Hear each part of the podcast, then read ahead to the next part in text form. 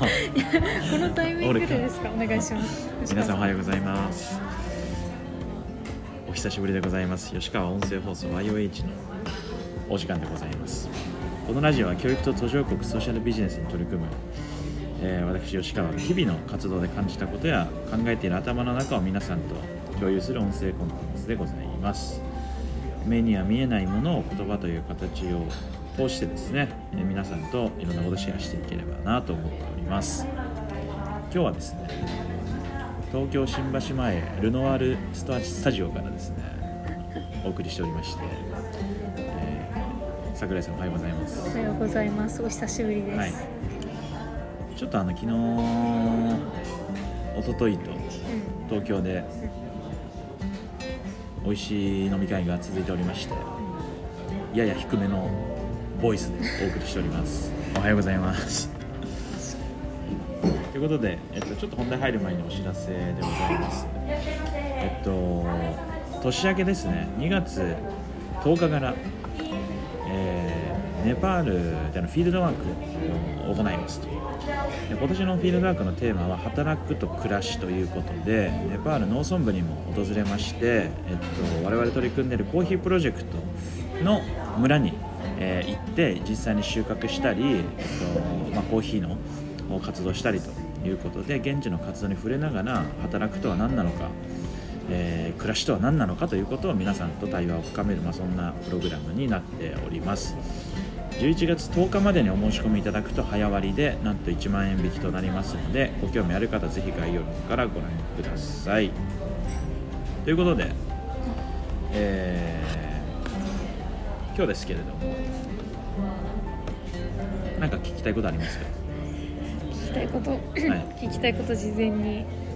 そうですねちょっと久しぶりの YOH でどういう感じで聞けばいいんだっけってなってるんですけど、最近のネパールが、まあ、引き続きカオスだけれどもいろいろ進展してるみたいな情報も生田目さんとかからはい微妙にキャッチしてて、でなんかそこを吉川さんがどういうふうに見てるのかとか、うん。どういうふうに今ネパールにいる増えゆくメンバーとこう関わってるのかみたいなところが聞きたかったです。なるほどね。じゃあそれを素直に今から喋れって話なんだけどさ あのさとか言って。そそれさなんで知りたいの？なんで知りたいのっていうか、まあ、なんとなく知りたいのかなと思うんだけどでも一方でなんとなく知りたいのかなんか伝えた方がリスナーさんとかなんか内部メンバーにもうん共有した方がいいかなみたいななんかなんちゅうの？そういう課題意識というかさそういうメリットなんかいろんなこと考えてるのかなと思いつつそうどういう感じ？まあ、そこの背景としてはなんかそのすごい鋭いこれを今聞き出しておきたいみたいな課題意識があるわけでは別になく、うん。なんかそこに何か眠ってそう予な感じがしてっていうざっくりした感じです。ななるほどね。あの実は今日の朝、あの YOH のテーマを考える時間を取ろうってスケジュールに入れてたんですけど、うん。忘れてきまして、うん。でさっきメモを必死に探したんですけど、うん。出てこず。頭の一番手前にあったのはでもネパールでしたね。なるほどね。あで最近、まあ、時間経ったし IGC どうかなみたいな、そうだよね。そうなんだよなそうなんだよね。どうなんだろうね最近ね。喋れよっていうかそういうとこあんだよな俺な。なんか。違う視点からそうな攻めたくなる。違うそうなんだよ。なんかなんちゅうの。すごいさうん。カオリンの話に変えてもいい？あそうですね。でも今ちょっと同時にそうだあれ聞きたかったんだってあ思い出し今その日本におけるうん。在日外国人のそういった支援プラットフォームを作るみたいなことで、あの一個ちょっと応募しようと思っているものがあって、はそれを今練ってるところなんですけど、うなんかすごい日本に外国人が入ってくるのが課題感がまだ結構世の中的にあることにモヤモヤしてて。うん。まあ、でも一方でネパールにとっても国外にガンガン優秀な人材が輸出されてっちゃうのってどうなんだろうみたいなのもあってうん。なんかなんかモヤモヤしてるっていう。でそこに対して吉川さんは日々どういうことを考えてるんだろうっていうのは思ってました。なるほどね。いいね。そういうのいいよね。うん。なんかあのいやそういうのいいよね変わるそのやっぱさ探求心っていうかさうん。知りたいってさ大事じゃん。うんうんだから今後あ今回からねちょっと YOH 復活させていくと思うんですけどなんかこうでもその知りたいにうん答えたいみたいなあのがありましてなんかぜひちょっとだからその意味では何のテーマでもいいんで純粋にカオリンの知りたいに答えたい。うん。こちらでぜひはお願いします引き続き。いはい。だから逆に別に別に知りたくないっていうかなんならちょっと知ってるけどうん。喋っておいた方がいいんじゃないかないみたいなみ時はそれはそれでもいいと思うんだけどそれをなんか混ぜない方がなんかいいなって思ってて、であそうだね。だからいやもうつべこべ言わずしゃべれよっていうことなんだけどでもちょっと、ね、お願い自分俺ができないからのうん。お願いだとしたらいや知ってるけど喋ってほしいみたいなことであったとしても知りたい感じで来てほしい。あー 確かなんになんかすごいこうそうですね。テーマだから聞いてます。感じゃなくて。そうそうそう。なんかその辺の感じを、だからなんかやっぱカオリンはもっとカオリンの知的な好奇心とか欲をまず出した方がうん。うん大体のことうまくいくような気がしてそれをセーブしてなんか置きに行くとなんかちょっともったいないことが多いかもなとかねちょっと YOH はそのはい。そのベースであでもなんかまさになんかその知的好奇心を取っかかりになんかこう言葉を問いを出すとか、うん。そういう場を作るみたいなところはなんかやっぱり2ヶ月ぐらい仕事をこなすモードに徹しすぎて若干リハビリ中なんですよ、あー。そのモード、ん。まあだからそれがミーティングの場かもしれないしこの YOH みたいな、うん。YOH がなんか一番ぴったりなような気もするんですけど、うん。まあ、場でちょっとそのアンテナを立てていきたいなとは思いますぜひ。はい。それでいこう。でえー外国人の話ね。あそう外国人の話。やっとね。うーん。まあだからいろいろあると思うんですよ。そのうん。国という概念で捉えた時の話。まあここれは一個あると思うんです。国の経済とか GDP とかうん税収とかね治安とかっていうのはそのレイヤーでいろいろ考えた方がいいと思うが基本的に多くの人の生活においてはそんなことよりもなんかうん普通の人間の話で普通の人間の話でいくと別に国籍ってあんまり関係ないっていうか、まあ、そんなに気にすることでもうんないのかなと思うから、まあ、基本的にこの2つの考え方を持っててあんまりなんか外国人支援とか外国人がどうって思ってない。ただその政策上とかなんかそういうことも必要だからその時にはその視点で考えるけどなんだろうね。普通に考えてる。で基本的に本の人日本の人っていうかその別に日本と外国人に行った時に外国の人の方が優秀とかできること多いこうん。とたくさんあるから、その意味ではね普通に素晴らしいようん。活躍してもらっていって。と思う。どう？あでもなんかそその方向でこう思考を持っていこうとはしてて、うんなまあ、そう外国人支援みたいなことじゃなくて日本の地方自体もすごくなんか人が減ってしまうとかなんかどういうふうに地域づくりしていこうみたいな議論がたくさんある中で、その中に自然に組み込まれればいいんじゃないかって思ってるところうんもあるし、そうですね。あなんだっけなんか考えてた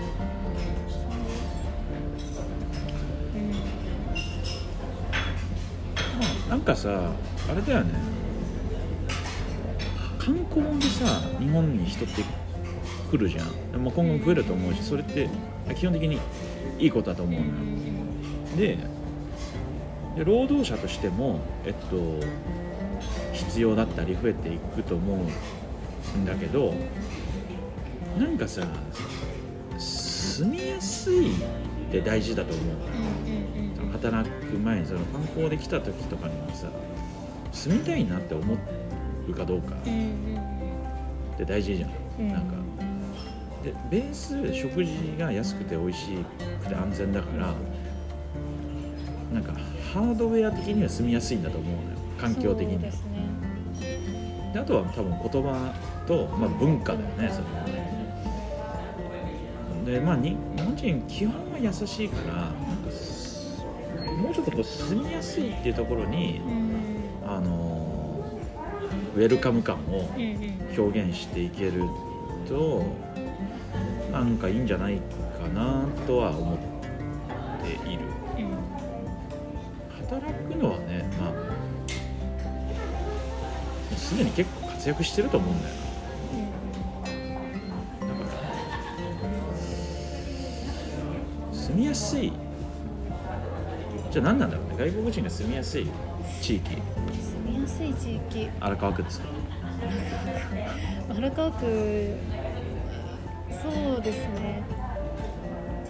それなりに住みやすさはあるんじゃないかなと勝手に思ったりしてるんですけどでもそれは結構そもそも集まって住んでるから同じ国籍の人同士が助け合える関係性にあるそういう意味の住みやすさ。そういう意味の住みやすさはあるけれどもじゃあ日本人がとじゃあ外国人の間にじゃあ壁がないかって言われるとやっぱりそんなに交流機会はないようなうんうん自分自身の気がしていて、もうほぼ隣に住んでるぐらいの勢いなのに、うん。うんまあ、なんかそうですね。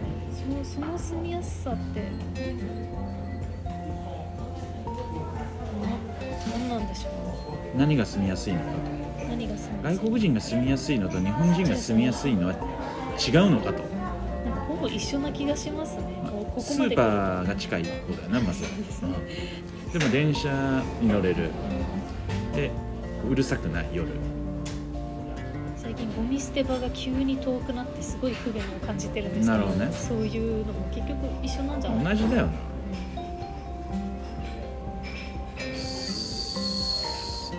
一言さ日本人もさ外国行ってさ一言日本語使われたりとかさん。日本語の資料とかさ日本語の看板とかあったらさあなんか受け入れてもらえるんだなって感じするけどさそれないとさうん。それ現地語だけだとさ排除されてる感じじゃん。アウェー感ありますね。不安になる。ね。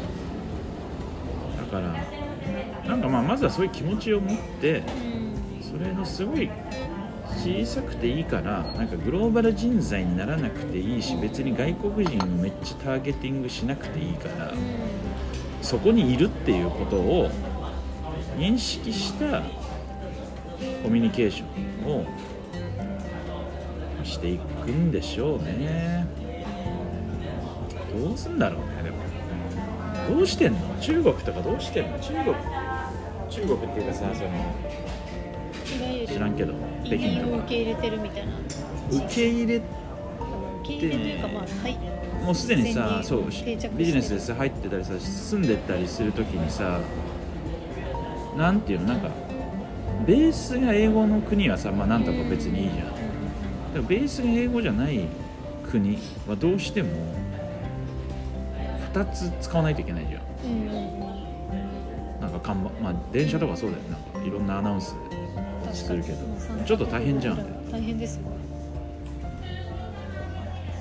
まあだからど英語の方が楽やなみたいな感じにうん。なってるわけじゃないね他の国もうん。日本はなかなかならないと思う。まあでもこの言葉の問題はねあるんでしょうね。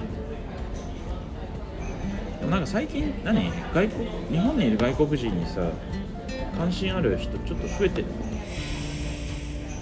どうなんですかね。なんかでもそれこそ大学生世代でボランティアしたいみたいな人はちょくちょくいるってあれなんでなんだ聞きますなんででしょう。ねなんかこう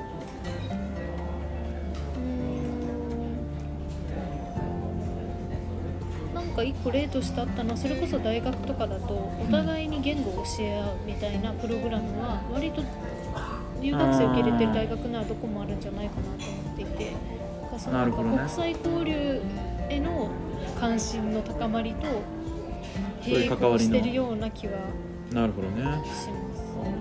主に若者同士なるほどはね。特にそれが強いんじゃないかな。るほどね。確かにな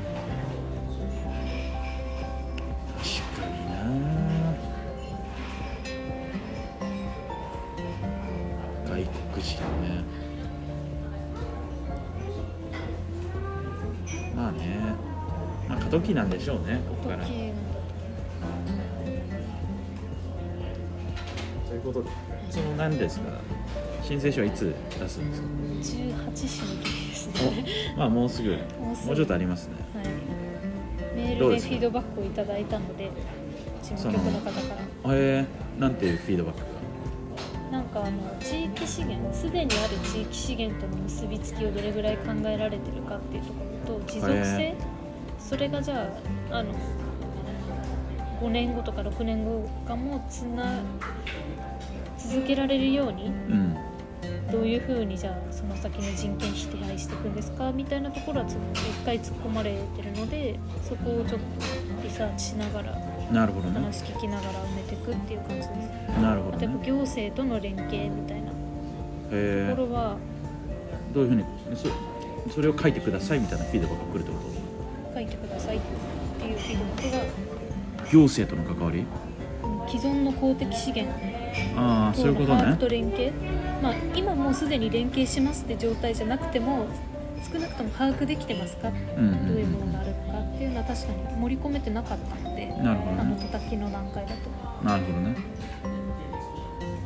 これ基本自分で書き切るの？それともチャット GPT とか使うの？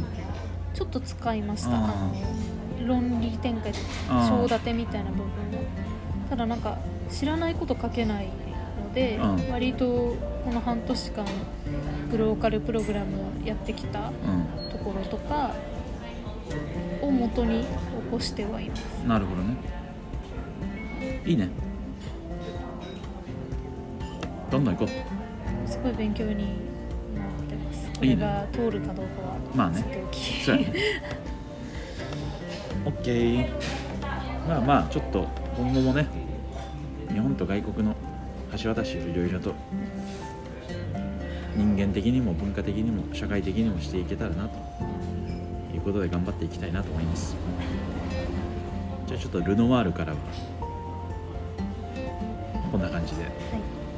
また次のラジオでお会いしましょうではまた。